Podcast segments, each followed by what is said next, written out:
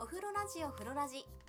この番組はお風呂大好きなこの国でお風呂の提供サービスを行う人たちにスポットを当てて応援する番組です。こんにちは。温浴事業の応援団長小野ちゃんです。こんにちはアシスタントのちなみです。ちなみちゃんねほい。家以外のお風呂って年間どのぐらい利用します？いや正直あんまり入んないですね。なんかこう旅行に行った先で温泉入ったりっていう感じででも年に3回ぐらいかな。あじゃああの旅行とか、はい。そういった泊まりがけで行くとかっていうイメージ以外に銭湯に行ったりとかそういうのはあまりしない。そうですね。あんまりしない。すね。あのお風呂が大好きな国って言われてますけどね、はい。はい統計によると、え自分の家の以外のお風呂に今1年間に1回以上入る人って2割ぐらいの人しかいないんですって。やっ。ぱり。ね、でも思ったより少ないですよね。あでもそうですね。少ない。もっといそでしょ、んうん。スーパー銭湯とか、うまあ、あの近くにあったりするんで僕なんかもしょっちゅう行ってるんで。うまあさすがね。まあそれにしてもねもう少し行ってるのかなと思ってるんですけども、2割か。えー全人口の2割ですよ。少ないですね、えーで、まあ、スーパー銭湯とかねサウナ施設があるところはうん。いいですけれども、うん。地方に行くと、うまあ、人口が少ないところってそんな大きい施設がないもんですから、はい。これやっぱり街中の銭湯に頑張ってもらわなきゃいけないっていうことになりますよね。そうですね、でも街中の銭湯も最近少なくないですか？少ないんだですよ。んだん減って。えーこの近くにもね3軒ぐらい10年前あったんですけど、え今もう1軒しかないのかな。そうでしょ。ねだんだん、そうなんですよ。うんうん、でまあそういったあのー普通の街中銭湯だけ応援するわけじゃないんですけども、えあの記念すべき第1回はね、ええ。ええーそんな中で、はい。とっても素敵な経営をされている、うん。えー名物おかみのいるですね銭湯がありましてほ、えー尼崎のほ蓬莱湯っていう施設なんですけども、えーえーここの施設のおかみさんがとっても素敵なんですよ。あのねアットホーム感がね半端ないんですよ。アットホームか。でもええっと温泉っていうと、い。アットホームっていうまあイメージありますよね。えーでもアットホーム調な運営を心がけている施設さんっていうのは山ほどあるんですよね。ですね、えーだからアットホームな経営をしてますと言っても、ん。本当にアットホームってまああるはずないじゃないですか。えでもさ錯覚するんですよこの店行くとね。えあのこのおかみさん稲さんって言うんですけど、うん。稲さんのご自宅のうん。リビングでくつろいで、リビング、えあのちょっとお風呂借りますって言ってお風呂に入るようなそんなね、えーイメージのお風呂屋さんなんですよ。へえそれ面白い、ええ。でなんでこんな経営ができるんだろうなって前から気になったんで、うん。あのーフロラジのですね、ええ。ー街中銭湯を応援するという意味でもですね、1回目のゲストとしてインタビューをさせていただくようにして行ってきました。記念すべき第1回目、はい。なるほど。じゃあ、えー、それでは第1回目のインタビューをお聞きしましょうか。はい、ではどうぞ。ぜひお聞きください。はーい尼崎センタープール前のえー蓬莱よのろしくお願いします。稲です。はい。すいません、あのーお風呂ラジオということで、あのはい初めてえっ、とというかあのえっ、と初回初回でどうしてもですね、あのはい皆様にインタビューさせていただかあ、だってえー第一回目でありがとうございます。あの無理やりあの光栄でございます。オープン前に押しかけましてすいません。ありがとうございます。で、あのどうしてまああのインタビューしたかったかっていうことは、は後々あの、ええちょっとまあインタビューの中にも、はいあの入れていきたいと思うんですけれども、はい。あの皆さんのままずあのご経歴といいますか、はいあのえーちょっと教えていただければというふうに思うんですけれども、はい。あの、えーはいそうですね。えっ、と、まあ、父の代から言うと二代目で、あの、ぜ前先代の先々代のなんか地主さんが田中さんのために作ったセンターあのこちらお風呂屋さんなんです。蓬莱湯はね、はい。そこから譲り受けてからでしたら私4代目になります。あはい。それで経歴としては昭和34年生まれで、それでえっとまあえっとぬるま湯女学院っていうかあのあの中高大とゆっくりとした女子大に女子校に行ってまして、はい。それで、えっとまあえっと、神戸の、えっと、ポートピアホテルにあの2年ほど勤めてサービス業の勉強をしてそれから、えっと、家の家事手伝いをしながらでいろいろと、まあえっと、放送作家的な仕事もお手伝いしたりとかあのラジオのあの9クイズネタ考えたりとか そういう仕事もしてたりとかあとそうですねあの、えー、とこのそそういう、えー、とラジオとかそういうテレビ業界の仕事であの勉強してたらやっぱり確実に資格を取った方がいいかなと思って宅地建物取引主任者の資格を取って。はい、それで、えっと、2年ほど不動産会社での専任取引主任者っていう。それをお勤めしながらはあのお風呂屋さんを家事手伝いながらそういう、えっと、専任主任者として従事してました。あそれはあのお勤めにも出られたってことですか？そうですそうです。はいはい。まあえっ、とパートににパート職みたいな形ですが一応その会社のえっ、と専任取引主任者っていうのでそこの中での専任の不動産屋さんの主任者でもいてました。はい。それ皆さんはじゃあえっともともともじゃあお,、まあ、お父様が三代目といいますかあのはい創業者ではないんですけども譲り受けられてはい。でお風呂屋さんやり始めて、はい。お風呂屋様のまあ娘として、はいえっとここのうちでそうですそうです。えあの育ってはい、であの一人っ子なんであのよく母からは「釜の下の灰まであんたのもんや」っていうことが口癖で、まあ、いずれは家を手伝うっていうか家業を継がないといけないかなっていうのは、えー、と感じてました。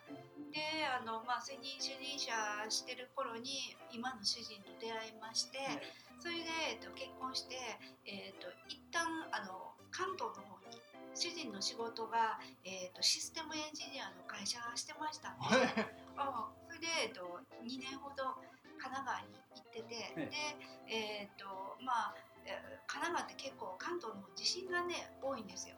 それでもう地震多いからえっと、関西に早引っ越ししようって言って主人もシステムエンジニアの仕事っていうのがかなり激務だったのでそれをやめて、まあ、お風呂屋さん手伝ってもいいよということになってで2年でこちらに関西に戻ってきたんですその後あのいわゆる阪神大震災にえあのえなんていうかまあまあ遭遇して。だから地震が多いとこから地震の少ない関西に戻ろ戻った途端2年ぐらいして阪神大震災。えなるほど。はもうえらいことになって。えここ直撃ですよね地域的に言えばですね。ね、えっと、揺れました。で、えっと、おかげさまで阪神の、えっと、西宮向こう側っていう川がありましてねそこから西は大被害だったんですが、え向こう側の川を隔てて東側の尼崎市私たちは尼崎なんですけどもそこはね被害はそんなになかったんですよ。それで、えー、と遠くから西宮の方とか神戸の方から、えー、とお風呂を求めて入りに来られる方が非常に多くて、うん、それその時にやっぱお風呂屋さんの大大変な仕事ではありますけどやっぱりあの使命っていうか、あの公衆衛生って非常に大事だなってある地域にその銭湯があるっていうのは非常に、えっと、役に立つ仕事なんだっていう、まあ、ある意味、えっと、使命感っていうかそういうのが芽生えてきたっていう感じですかね。はい。じゃあ、えっとうん。震災ですから今からまあいに20 25年前ですそうですね。ね。平成7年でしたかね、はい。1月16日ですね。うん、で今なんかはもう阪神大震災よりもの震災の方がね、大きく、うん。あなってると思うんですけど私たち関西住む人間にとってはもう本当衝撃的なね。でしたね、うん。だから考え方もすごく変わって家を手伝ってるっていうただ手伝ってたっていうところから、やっぱり、えっと、経営っていうことに、えっと、よりあ一層考えることが多くなってきましたね。はい、あのうん。ーそれで言うとですね、うんまあ今日ここあのお尋ねしてるんですけども、まあ一番最初に聞きたかったのはえあのーここのお店がええ。えまあ街中の銭湯なんですけども、はい。一般公衆浴場ですよね。一般公衆浴場ですよね。うん。あのなんてデザイナーズ銭湯っていうんですか、とても素敵というか、あのなんか落ち着くようにというか、はい、ええ。ええ。で、まあ今ここでインタビューさせていただいているのは、まあ一般的なお風呂屋さんでいうとフロア、そうですね。っていうとこフロントフロントフロアっていうところなんで待合、所っていうところで。すよね。うん。あのところが、うん。えっ、とこれ稲さんのお宅にお尋ねしてそこのリビングではい。お話をさせていただいていると。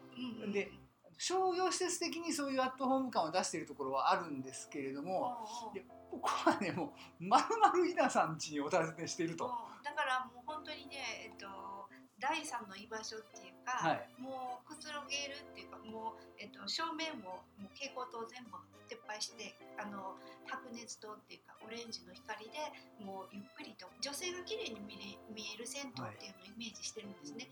鏡にしてもそのライトのところでも、えっと綺麗になんか見える方がやっぱりお風呂入ってても心地いいっていうことと、あのーその、とスーパー銭湯並みにシャワーカラーでもねすごくあのしっかりしたシャワーカラーでは使ってないんですよ家庭用のうんシャワーカラーなんですあね。なるほどなるほど。これはなぜかっていうとコスト的な部分もあるんですけど、えっと銭湯に入るのが初めてっていう人のビギナーズ銭湯としてのコンセプトを考えてるんうん、だから銭湯入りたいわでもなんかちょっと敷居が高いわとかあの万代形式やったら見られてるん違うかなっていうちょっとそういうのを撤廃してでえっとそのなんていうかな家庭でお風呂入るちょっと延長的なそういうイメージで作ってるんです。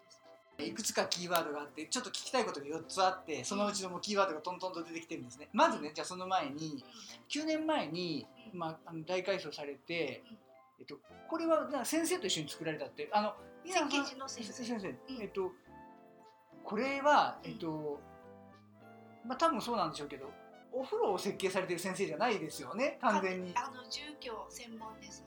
えっ、となんかね白井誠一っていう設計士の先生がいてらして、はそのお弟子さんなんです。で白井誠一さんっていう設計士の方の、えっと考えは、うん。建物が人を作るっていう。建物が人を作る。なるほど、だからその建物にそのいるだけであの人が、えっとその落ち着いたり落ち着いたりいろんなことをいいことを考えるじゃない、うん。ざわざわして、ね、建物が、えっとえっとそのなんていうかな落ち着かない家やったら、えっといいことも考えれない。はい。だからそういう建物が人を作るっていうコンセプトでお家を建てられてるお弟子さんのうん。高橋先生っていう先生に、えっと出会ってそれで、えっと設計してくださいって。それはなんかこういろいろ探しておかれておられてそ,、ね。の方のなんか建築でピンときたとかそういうあれなんですか？そうなんですね。えっ、とそれはえっ、とまあ図書館行って、はい。まあ設計コーナーのところで改装とかいうのを改築したいっていうことで専門書を見た時に高橋先生が本を出しておられてでその本にえっ、とまあこの人やったらやってくれそうな感じと思って電話かけて。うん。それで東京の事務所に電話かけたら大阪の事務所があってその大阪の事務所に何日にいてるから、えっと、いらっしゃい。うんでそのえ大阪事務所に電話かけたら、えっと、さつき山っていう池田の方にはいはい。新築物件をええ。建てたい、あお披露目会あるからそこに来なさい。いい。家がたくさんあるとこですね。そう。もう本当にね素敵なお家が。うん。で、えっと、建物が、えっと、その自然ともう本当に融和してるっていうか、邪魔しないうん。作りをされててあのーなんていうかなえっ、と不自由な作りなところもあるんで先生の好みが非常にあって、はい。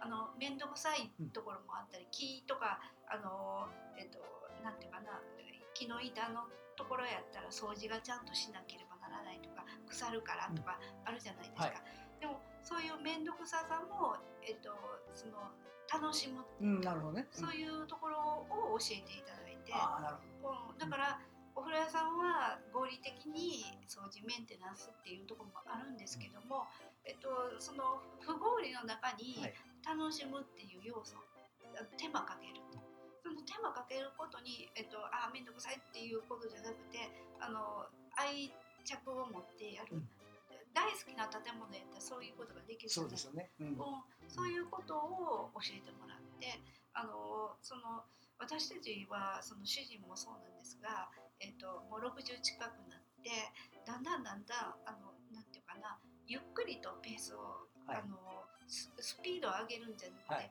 ゆっくりとなんていうかな、えっと、仕事をしていかないといけない年代になりつつあるので、そういう人らっていうお客さん。も、あのなんていうかな合理性、うん。あの利便性っていうんじゃなくて、ちょっと不不自由やけどもその愛着っていうかないうのを楽しむ人もあの駐車場も8台しかないんですようちとかね、うんはい。でももその8台あの駐車場を待ってる間もその時間楽しんでくださるっていうのもあいいのかな。だから、えっと、シニアのカップル多いんです、はい。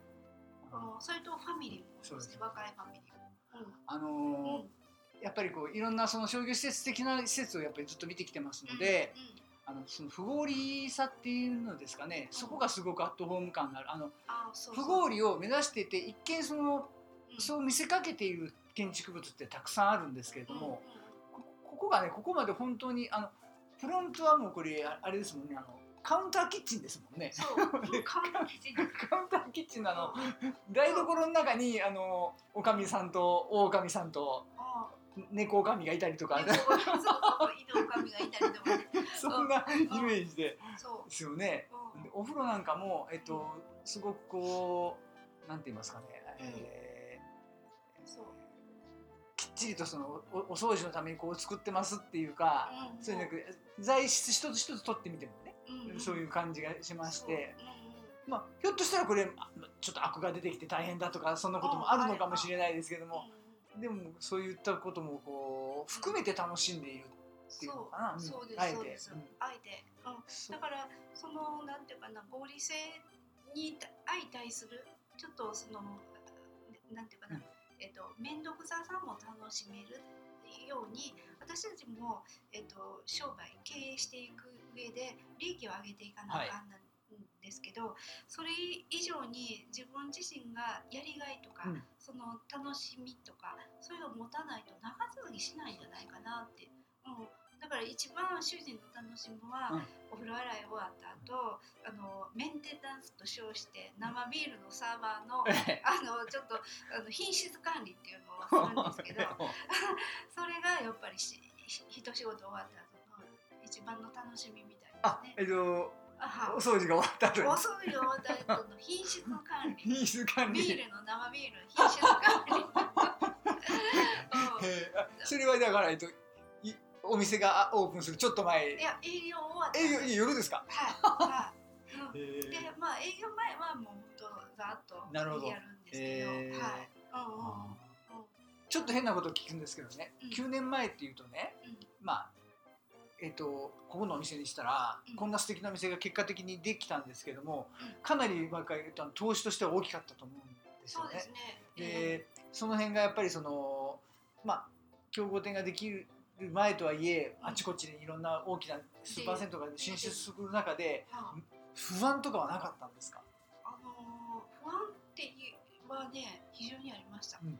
で、えっと、不安はあったし売り上げっていうのはすごいあのなんていうかなすごいなんていうの上上がったり下下がったりとかいろいろあの人の口コミっていうのもすごくあの怖いなっていうのはあの思いましたね。で普通はですね、ええ。あのうなんていうのかな。この蓬莱というか稲さんがすごいところはね、ん。そういう、まあ、9年前の状況の中でうん。大きな勝負をかけるときに、うん。結果的に当たった、うん。結果的にって、まあ、もうまああの分かっていたのかもしれないですけど、なかなか勝負かけるときに、うん。その一本の道にうん突き抜けるっていうか、それがあの怖くてできないっていう施設が非常に多いと思うんですよね。で最終的に本あのどっちつかずになっちゃってるって施設がね非常に多い中で突き抜けられたっていうのはうんその時の感情とか気持ちとかそういうのはどういったもんだったのかっていうのはえっ、ことれねやすっぱりごく参考になると思うんですよね。あのそのね、えっと、突き抜けるのにはね、えっと、一つね、えっと、なんかね、あるんです。三つあるんです。はい、三つはい。それはもうね、えっと、じ私自身のもところなん最初、恐怖心を取り除かないとあかんんです。えっと、もういろんな不安な要素はいっぱいあると思う。チはいャレンジする上では。でも、えっと、その未来が自分の思い描いてる恐怖でうんがんじがらめになってる自分であるかそれとも自分がチャレンジしたいことによってえ果実がね果実を美味しく食べてる自分かでどっちをイメージするかによって方向性変わってくると思うんですね、だから私はやっぱり美味しく果実を取って食べてるみんな美味しいねって家族で食べてるイメージをしてあのチャレンジしたんですよね。起業家ですよね。あいやいやいやいやいや。えーなるほど。うん、それとその果実を取るにあたってもその2つ目としては、えっと、自分自身が常に成長してないとあかんと思ってます。で、えっと、その果実をあの取るだけの、えっと、自分自身が人間的にも、えっと、ああのリンゴはあの人にはふさわしい人だってうん。思えるような、えっと、人間にやっぱり、えっと、仕事を通してやっぱり変え変わっていかないといけないかな。サービス業っていうのはある意味人から見られてる仕事なんでね。その、えっと、人間的に魅力がないと魅力がないって私が今あるとは言ってないんですよ。あの人間的にやっぱりあの賛同してもらえるものが要素がないと、うん。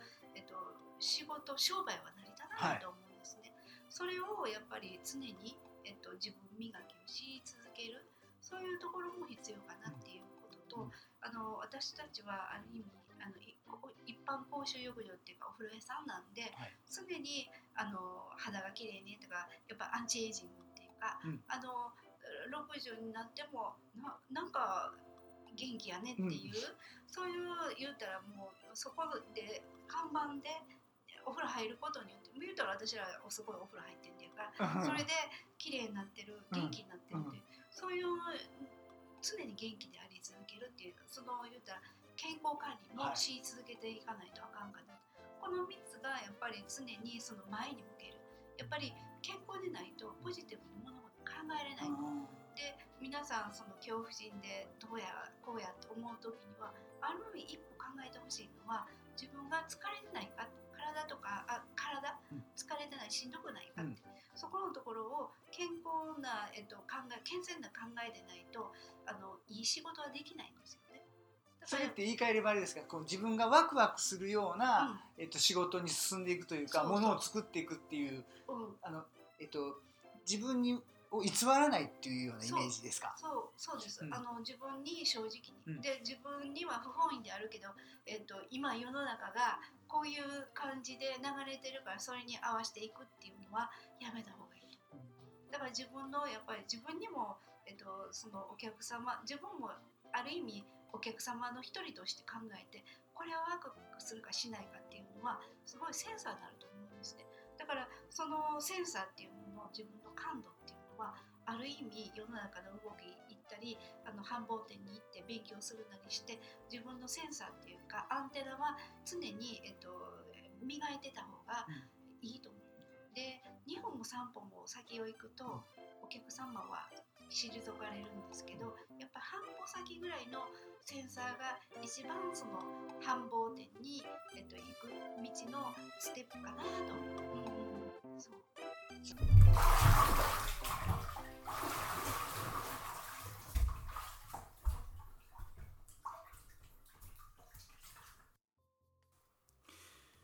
ちなみにじゃあこの間の地震どうでした？いやでもびっくりしましたね。結構でかかったですよね。え家にいたんですか？いや私は実はいなかった出張先から。えどこにいたの？ちょうど四国にいたんですよ。え岡山手前でうん瀬戸大橋渡る手前で電車の中で新幹線が止まったって聞いてでそこから2時間ぐらいで帰れるはずが10時間かかりました。あじゃあ揺れというよりは まあ後のあの混乱に巻き込まれたという感じですね。いやでもあの家の方はコップが少々割れたぐらいかなで済んだんですけどでも場所によってはね大変な地域もあったって聞いて、まあ、早くね皆さんが普通の生活に戻れるようにと思ってねちょっと心配なんですけど。はい。うちはねあの四条縄手っていうところなんですよ、ええ。田舎なんですけど、まあ、ええ。でもこれ枚方とか寝屋川の隣なんで、あのまさに6弱のとこだったんですよ。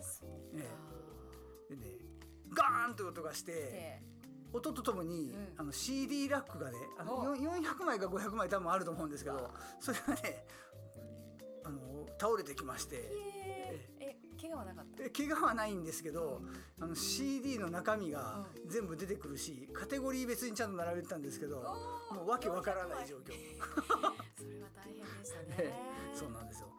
うん。でねあの、まあ、お風呂屋の番組なんですけどね、えあの北摂の方でははい。ガスが止まっちゃってて、えうんうん。えーやっぱりあのお風呂に入れないってお客様がたくさんおられるという形で。そんな時こそのそうなんですよ、うん。で北摂のまあ知り合いのねお風呂屋さんにちょっといろいろとあの電話で聞いたりとかね、うん。状況を説明してみたらですね、どこの施設もですねあのオープン始まって以来の 大盛況って言ってました。やっぱりそういう時にねあのお互いに本当にこう存在価値というか、そうですよね。ね助け合うという形で助け合うという形でね、そうなんですよ。あでね友人のね、えーお風呂屋さんはあの無料開放っていうのやってたらしいんですけど、ううん。ん。でもあのどんどんとねお客さんが無料開放って聞きつけて、ええ。明らかにあなた被災してないでしょって人までたくさんあのー来ちゃって大変だって言ってましたけどね。ななんかねそっかそっか。ちょっとちょっと微妙な。微妙ですね。ええ。まあだけどはいそれだけあのお風呂っていうのは、ええ。あの日本人にとってはええ。大切。一日もあの入れないということになるとそれだけ求められるもんだなっていうことをねね。え感じた一週間でした。はーい。はい。まあそんなわけで今回の収録、え1回目でしたけども。はーい。もうすごいね楽しいお話いっぱいで。また2回目すごいあの楽しみにしてます。はい、はい、そしたらそれまた来週まで。来週。お預けということで、はい。よろしくお願いします。はい。ありがとうございました。ありがとうございます